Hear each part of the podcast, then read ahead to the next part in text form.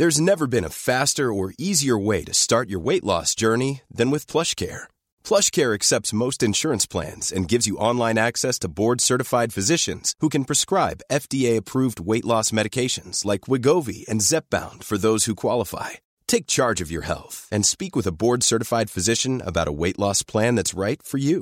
Get started today at plushcare.com slash weight loss. That's plushcare.com slash weight loss. plushcare.com slash weight loss.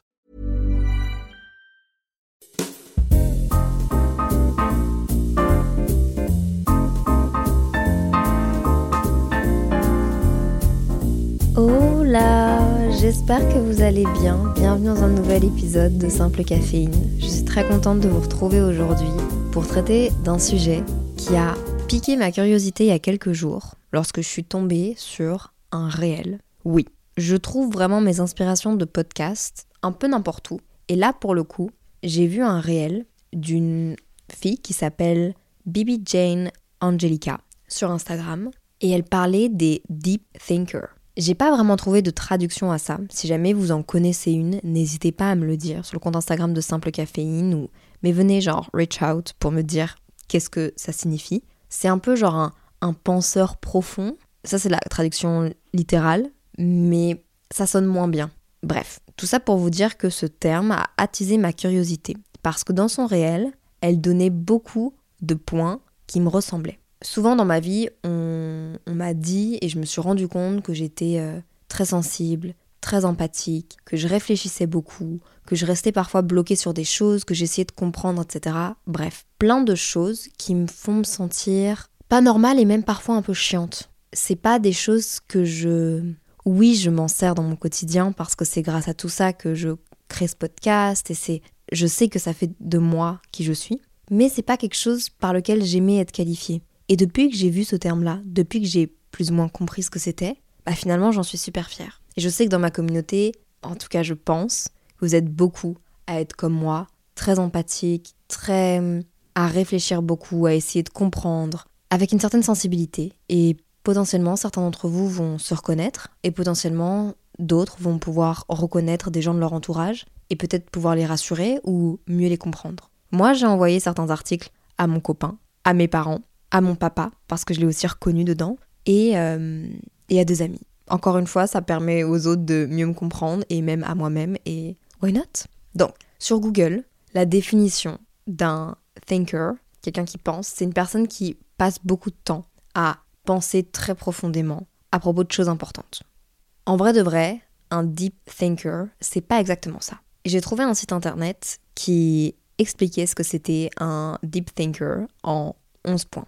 Encore une fois, je suis pas professionnelle de la santé. J'ai beau avoir fait des études en neurosciences cognitives, je n'ai pas de diplôme de psychologue. On va pas commencer non plus à diagnostiquer, mais ça m'a fait du bien. Donc, on va aller à travers ces points ensemble. Avant toute chose, revenons au réel que j'ai trouvé. Bibi Jane, dans son réel, elle énumérait plusieurs points dans lesquels je me suis reconnue. Est-ce que t'aimes être seule? Oui, 100%.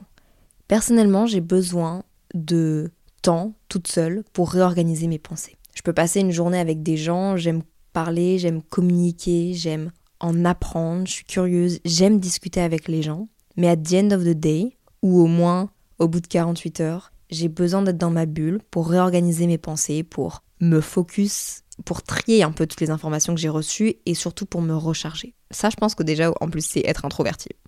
Et en même temps, J'aime être seule, mais j'aime pas non plus trop être seule. Si je suis trop seule, alors je tourne en rond justement dans mes pensées et je me sens vide et plus du tout nourrie. Dans son réel, elle demandait aussi est-ce que tes conversations ont toujours du sens? Est-ce qu'elles font toujours du sens? Est-ce qu'elles sont toujours euh, meaningful? Ça veut dire est-ce que ça veut est-ce qu'il y a un sens Est-ce que c'est bref, l'opposé de small talk. Et c'est vrai que personnellement, moi quand je rencontre des gens, c'est très difficile pour moi de faire du small talk. Ça me nourrit pas, je me sens vide et justement, mes meilleures soirées, c'est les soirées lors desquelles je peux me poser avec une ou deux personnes et parler longtemps autour de gros sujets. C'est difficile pour moi de faire du small talk et d'en trouver un sens. Même dans mon métier, quand j'ai des dîners avec des gens et qu'on est genre 15 autour d'une table, j'espère sincèrement que la personne à ma gauche ou à ma droite aime avoir des conversations profondes parce que aller en surface sur deux trois trucs superficiels, c'est très compliqué pour moi. En tout cas, je finis la soirée, je n'ai pas passé une bonne soirée. Donc vous me verrez, si un jour vous me voyez à une soirée, vous allez me voir stuck avec une personne et c'est pas que les autres personnes ne m'intéressent pas, c'est juste que j'ai ce besoin-là de vraiment connecter et d'avoir des conversations genre meaningful, qui ont du sens et qui ouais. Est-ce que tu es highly observant? Est-ce que tu es euh, une personne qui observe beaucoup, encore plus porte attention aux moindres détails Et c'est drôle parce que encore une fois, je serais cette personne dans une soirée avec 20 30 personnes à me poser un peu en recul et observer les gens, juste pour voir leurs interactions. Est-ce qu'il y a des gens qui sont plus seuls? Est-ce qu'il y a des gens qui nanient? Dans un concert, dans des festivals, ce que j'aime le plus, c'est pas la musique, c'est observer les gens.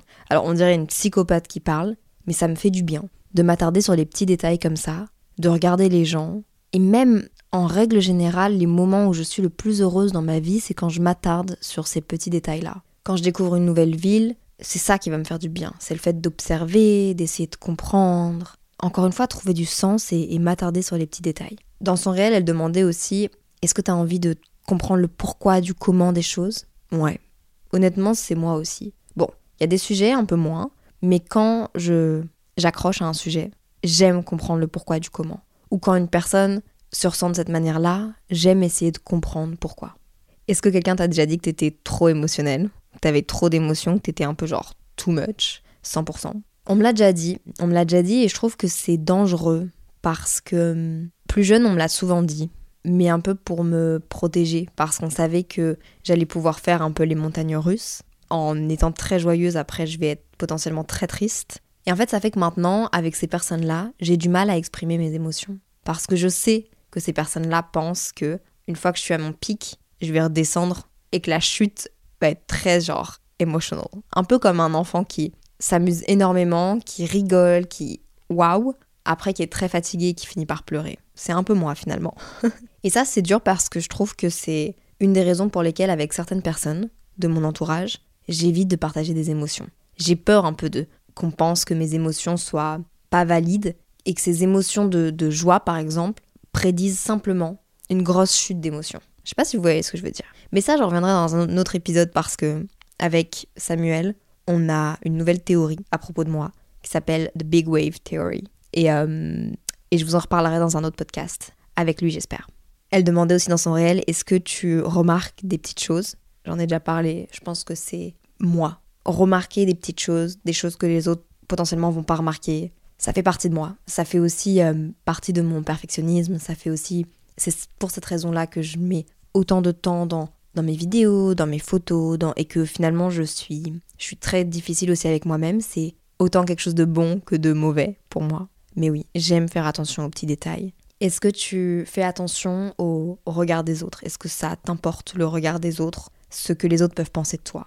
Oh, C'est un peu l'histoire de ma vie. J'aimerais être détachée du regard des autres. C'est quelque chose sur lequel j'ai envie de travailler parce que j'ai un peu un déclic et je me rends compte que ça m'empêche de faire plein de choses. Pas spécialement des gens qui m'impressionnent, mais vraiment juste en règle générale. Je pense que cette peur de pas être assez, le fait de ah est-ce que si je fais ça et que si je flop, est-ce que finalement moi j'ai pas tant d'ego que ça. Donc pour moi-même c'est pas si grave que ça. Mais c'est plutôt dans le regard des autres. J'ai peur de perdre la valeur dans le regard de personnes qui finalement m'importent peu. Vous voyez ce que je veux dire? Parce que ces personnes-là, c'est pas mes proches proches. Ces personnes-là, c'est pas mes amis à Bruxelles, c'est pas Inès, c'est pas mes parents, c'est pas mon amoureux, c'est pas Loris. Si je perds de la valeur dans le regard des autres parce que je floppe quelque part ou parce que j'ai moins bien fait quelque chose ou parce que j'ai raté quelque chose, si je perds sincèrement de la valeur à leurs yeux, c'est que finalement c'est pas des personnes qui sont qui devraient avoir une si grande signification pour moi je me suis beaucoup reconnue dans son réel. Je sais pas si certaines personnes se reconnaissent, mais c'est ça qui m'a fait le déclic de me dire ok, je veux en savoir davantage. Donc j'ai trouvé un site internet qui recensait un peu plein de choses par rapport au Deep Thinker. Et on va aller à travers chaque point et vous allez vous demander si vous vous reconnaissez ou non, ou peut-être si vous reconnaissez quelqu'un de votre entourage. C'est possible que vous vous reconnaissiez pas dans tout. Vous êtes peut-être pas un deep thinker. Vous avez peut-être certaines caractéristiques, et même si vous n'êtes pas un deep thinker, je pense que ça peut vraiment vous aider à relativiser, de savoir que vous n'êtes pas seul à faire ce genre de choses ou à ressentir ce genre de choses. En tout cas, moi, ça m'aide beaucoup. Encore une fois, on n'est pas là pour diagnostiquer les gens, ni nous-mêmes, on n'est pas professionnels de la santé, ok? Je sais que je vais apprendre tellement de choses à propos du deep thinker si je continue de deep dive dedans. Parce que j'ai l'impression que j'ai ouvert une porte et que je vais pas pouvoir refermer. Je vais peut-être m'accrocher un peu trop à cette porte-là. À mon avis, ce sera pas le seul épisode de podcast, mais déjà, mettons les bases sur What's a Deep Thinker.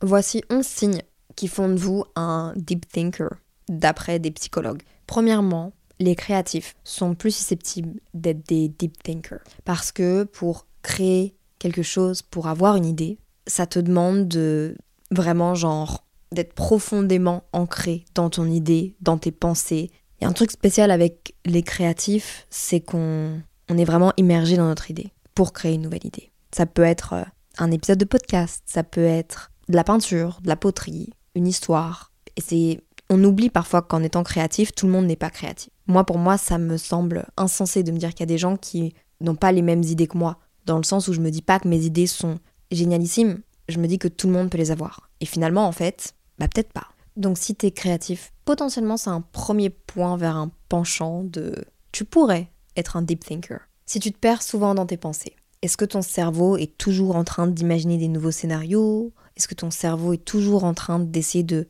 résoudre des problèmes plus ou moins grands qui potentiellement ne sont même pas encore arrivés, mais tu es déjà en train de penser à comment résoudre un problème qui. Peut-être même que le fait d'avoir toutes ces pensées-là et d'être un peu genre absent, ça te fait oublier des choses. Ça te rend un peu euh, distrait, distraite finalement. Peut-être. Hum, celui-là, je l'aime beaucoup. Si tu es un peu bordélique, moi personnellement, tout le monde pense que je suis super bien organisée. Je suis organisée dans un sens. Et dans un autre sens, je suis désorganisée dans mon organisation. En fait, là, vous verriez l'état de mon appartement. Euh, it's quite a mess. Je vais pas vous mentir, euh, là, mon appartement me donne la chair de poule. Mais d'un autre côté, je peux vivre dedans. Il y a des cartons, il y a des vêtements partout, j'ai des factures partout. C'est pas sale, c'est juste vraiment en bordel. Mon ordinateur, vous verriez mon ordinateur, vous n'en croiriez pas vos yeux. Vous serez là en mode est-ce que c'est ça l'ordinateur de Léa? Mais how? Comment c'est possible? En fait, je suis ok avec le fait d'avoir ce bordel-là, avec le fait de, laisser ma vaisselle de ce matin, de... C'est clean chez moi, ça sent bon, mais c'est le bordel. Comme dans ma tête. Je peux avoir plein d'idées, on va croire que je suis très organisée, mais en fait, c'est un bordel monstre, je sais même pas par où commencer. Tu vois pas le monde en tout noir ou tout blanc. Pour toi, dans chacune des situations possibles et inimaginables, il y a plein de nuances de gris. Et ces nuances de gris-là, elles te prennent même beaucoup de temps à analyser parce que c'est important de toutes les analyser. Ça, c'est moi. C'est très rare que je tranche. C'est très rare que ce soit comme ça. Ou alors, pour que ce soit comme ça, il faut que j'y ai vraiment fort pensé ou qu'il y ait un fort affect et quelque chose qui vraiment me tient à cœur. Et souvent, si je dis c'est comme ça, c'est justement que c'est de l'affect, que c'est des émotions qui parlent et que c'est moins mon côté euh, euh, rationnel et à essayer de réfléchir. Souvent, je vais être sûre de quelque chose. Je vais dire non, c'est comme ça. Je vais parler avec beaucoup plus mes sentiments. Dix minutes après, une fois que je serai plus en face de la personne, je vais overthink. Qu'est-ce que la personne a pensé de ça? Peut-être qu'en fait j'aurais dû plus analyser. Attends, ça ce serait peut-être une, autre, option. Peut-être que j'ai pas pensé qu'elle pouvait penser comme ça, que peut-être vraiment mon cerveau fait c'est trop. T'es sensible et souvent anxieux ou anxieuse. Quelqu'un qui passe beaucoup de temps dans sa tête c'est pas juste tout le temps joyeux.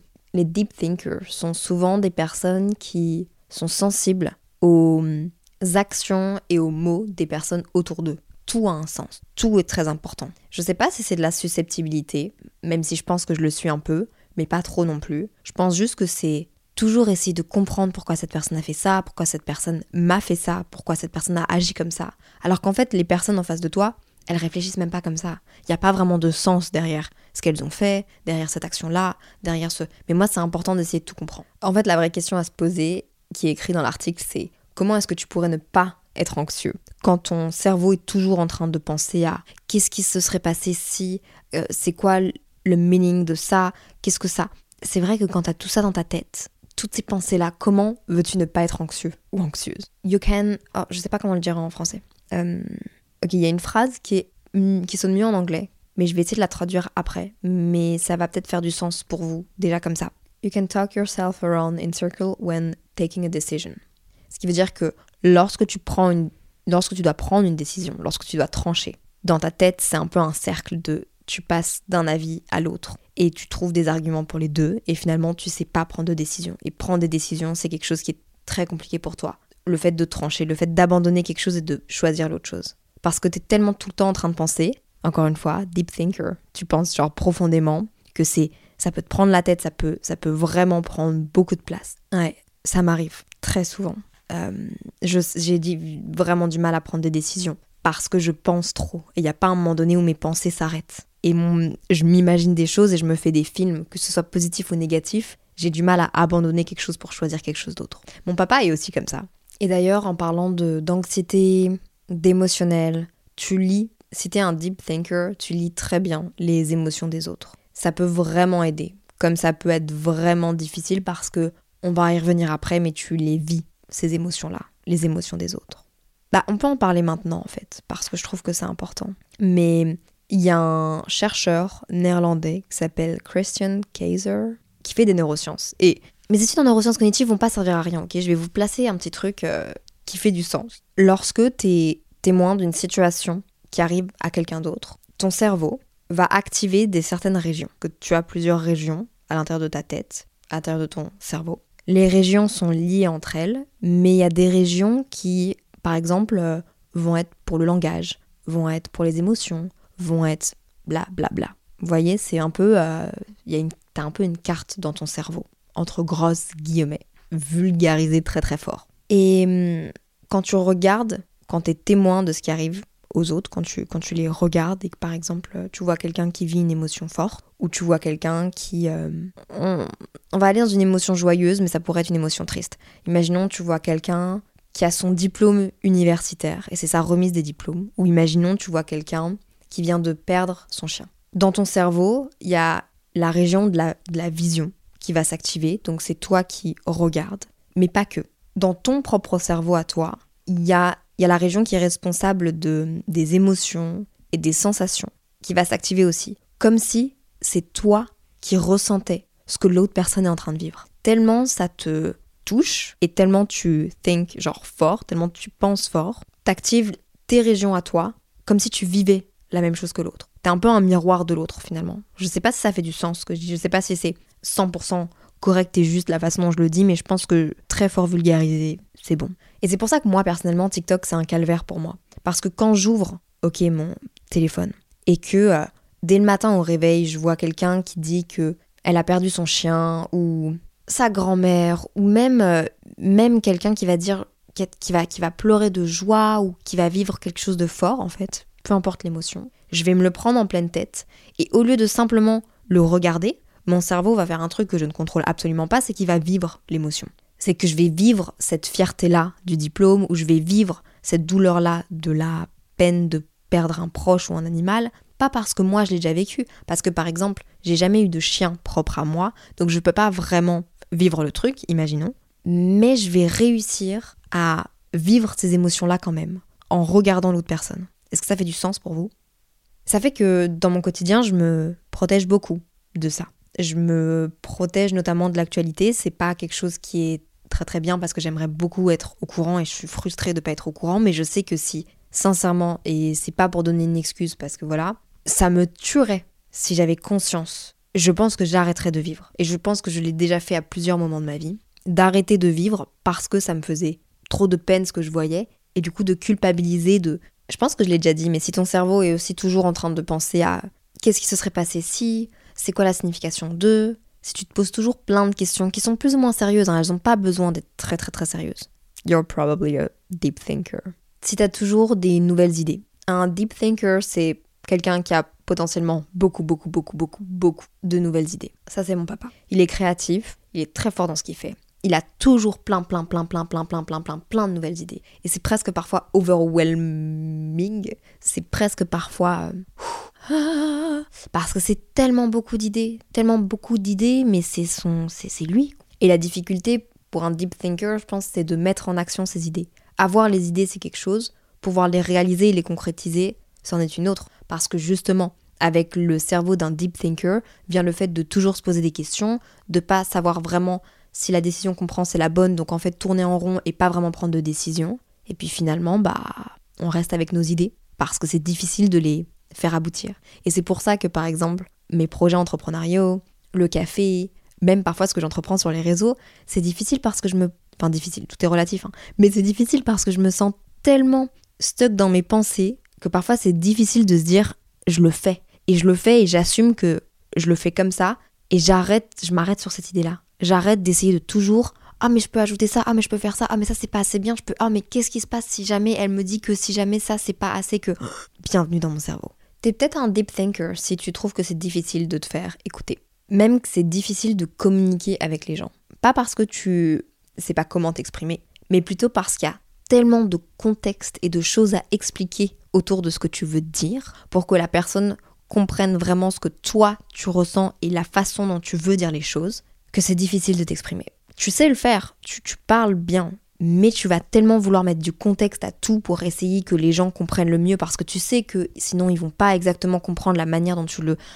Ouais, ouais, ouais, ouais. C'est pour ça qu'il y a toujours beaucoup de contexte dans tout ce que je vous raconte. J'ai du mal à juste me dire je vais dire ça et les gens vont le prendre comme ils veulent. Non, moi je veux que vous compreniez exactement. C'est impossible. C'est impossible parce qu'on a tous des, des vies différentes, des humeurs différentes, des backgrounds différents, des moments différents. Voilà. Et puis surtout, en fait, simplement, les gens passent pas autant de temps à réfléchir comme les deep thinkers le font. Et, c'est pas moins bien, c'est pas moins valide, c'est juste que c'est une autre manière de vivre. Mais ça, même pour un deep thinker, c'est difficile à comprendre. De se dire qu'il y a des gens qui réfléchissent moins qu'eux, je pense.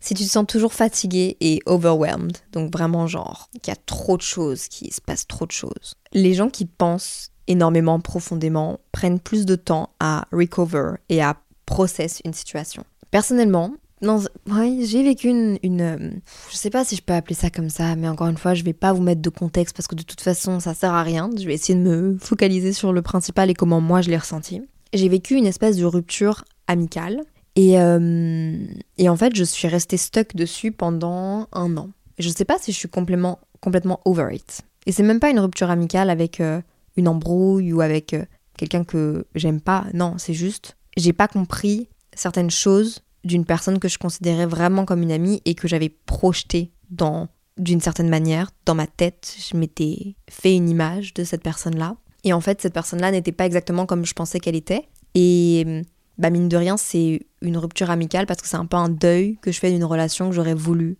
être une amitié. Et c'est pas facile en vrai du tout. Et j'ai mis beaucoup de temps et je sais pas si je suis 100% genre recover. Je sais pas si je suis si j'ai si je suis passée à autre chose, je pense pas parce que euh, j'essaye de comprendre en fait pourquoi cette personne agit comme ça, pourquoi est-ce qu'elle agit pas de cette manière-là. J'essaye trop de comprendre, donc ça me prend du temps à passer à autre chose, à processer les situations, ce qui vient de se passer. D'après l'article, les deep thinkers prennent un temps presque démesuré, même si c'est un peu péjoratif, mais on va essayer de le prendre pas trop péjorativement, démesuré à réfléchir. C'est un gros avantage, humainement parlant et même euh, c'est un gros avantage et je pense qu'il en faut beaucoup des deep thinkers dans des entreprises, etc., etc. Des gens qui prennent pas juste des actions comme ça, des décisions comme ça. Mais c'est aussi très éprouvant finalement. Et finalement, en fait, c'est aussi pour ça que j'aime le podcast. C'est pour ça que euh, écrire, réfléchir, parler. Sur le podcast, je peux m'exprimer pendant une heure et si vous n'avez pas envie de m'écouter pendant une heure, vous quittez. Et si vous avez envie de m'écouter pendant une heure, vous pouvez.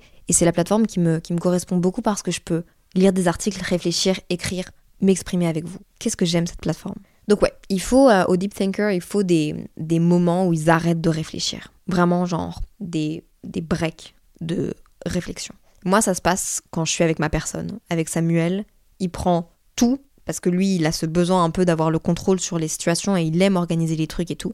Et moi, je suis. Vraiment, quand on se prend des moments ensemble, c'est ça. Je veux pas avoir à penser. J'ai juste besoin d'être sereine. Les deep thinkers sont pas trop impressionnés par les statuts des gens d'après l'article. Euh, t'es pas trop impressionné à quelqu'un qui pourrait, dans l'article, il dit ça. Avoir un gros portefeuille ou avoir un gros statut, c'est pas quelque chose qui va venir t'impressionner. Je me reconnais pas mal là-dedans. T'es plus impressionné et tu vas plus faire attention à l'intérieur de la personne. Genre, qui est cette personne-là?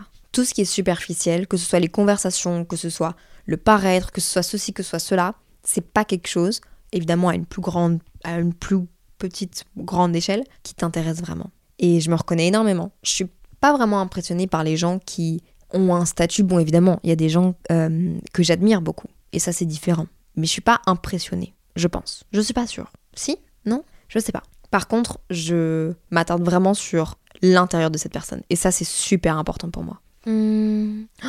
Ah, j'adore ça. J'adore le prochain. Tu hmm, essayes de comprendre les choses en lesquelles tu ne crois même pas. As a deep thinker. Genre, t'aimes essayer de comprendre d'où viennent ces croyances. Pourquoi les gens pensent ça?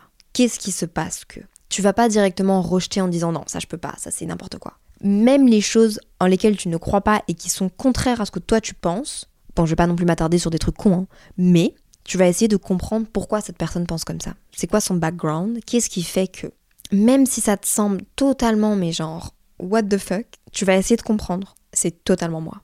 Il donne un exemple dans l'article qui dit que quelqu'un qui, par exemple, aurait commis un meurtre, c'est trash, hein, mais quelqu'un qui aurait commis un meurtre, tout n'est pas encore une fois tout blanc ou tout noir. Tu vas te dire, ah ouais, mais c'est quoi son background? Qu'est-ce qui fait que cette personne a. Alors, c'est pas pour ça que j'excuse. Pas du tout. Je suis absolument pas d'accord. J'excuse pas et je vais pas essayer non plus de justifier un comportement. J'essaye juste de comprendre intérieurement, juste comprendre pourquoi c'est comme ça.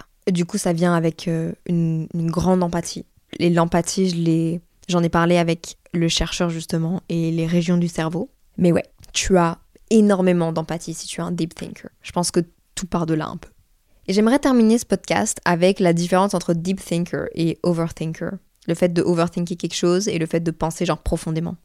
Ils disent que réfléchir profondément, intensément, ça permet de, euh, de mieux calibrer, de mieux prendre des décisions et d'avoir les décisions les plus appropriées pour toi dans des situations. Au contraire de overthinker, ça te permet pas d'avancer et ça va juste t'épuiser émotionnellement.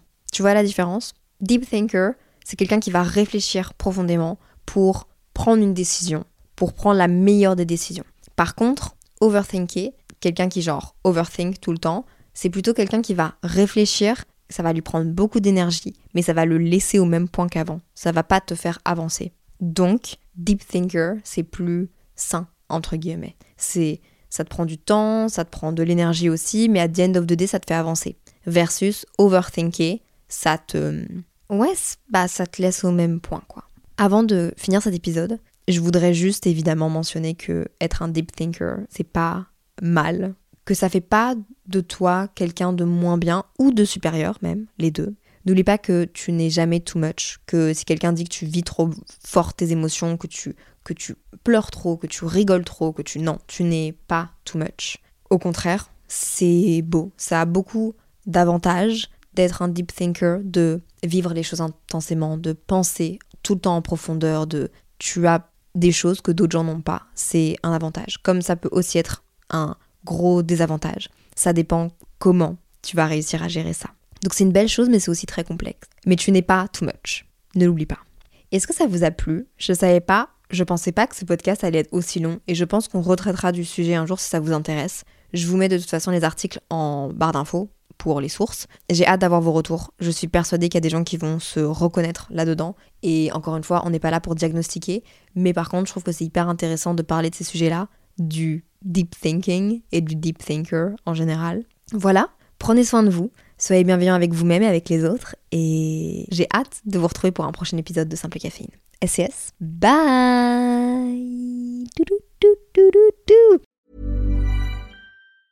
Small details are big surfaces. Tight corners are odd shapes. Flat, rounded, textured, or tall. Whatever your next project, there's a spray paint pattern that's just right Because Rust new Custom Spray 5 in 1 gives you control with five different spray patterns. So you can tackle nooks, crannies, edges, and curves without worrying about drips, runs, uneven coverage, or anything else. Custom Spray 5 in 1. Only from Rust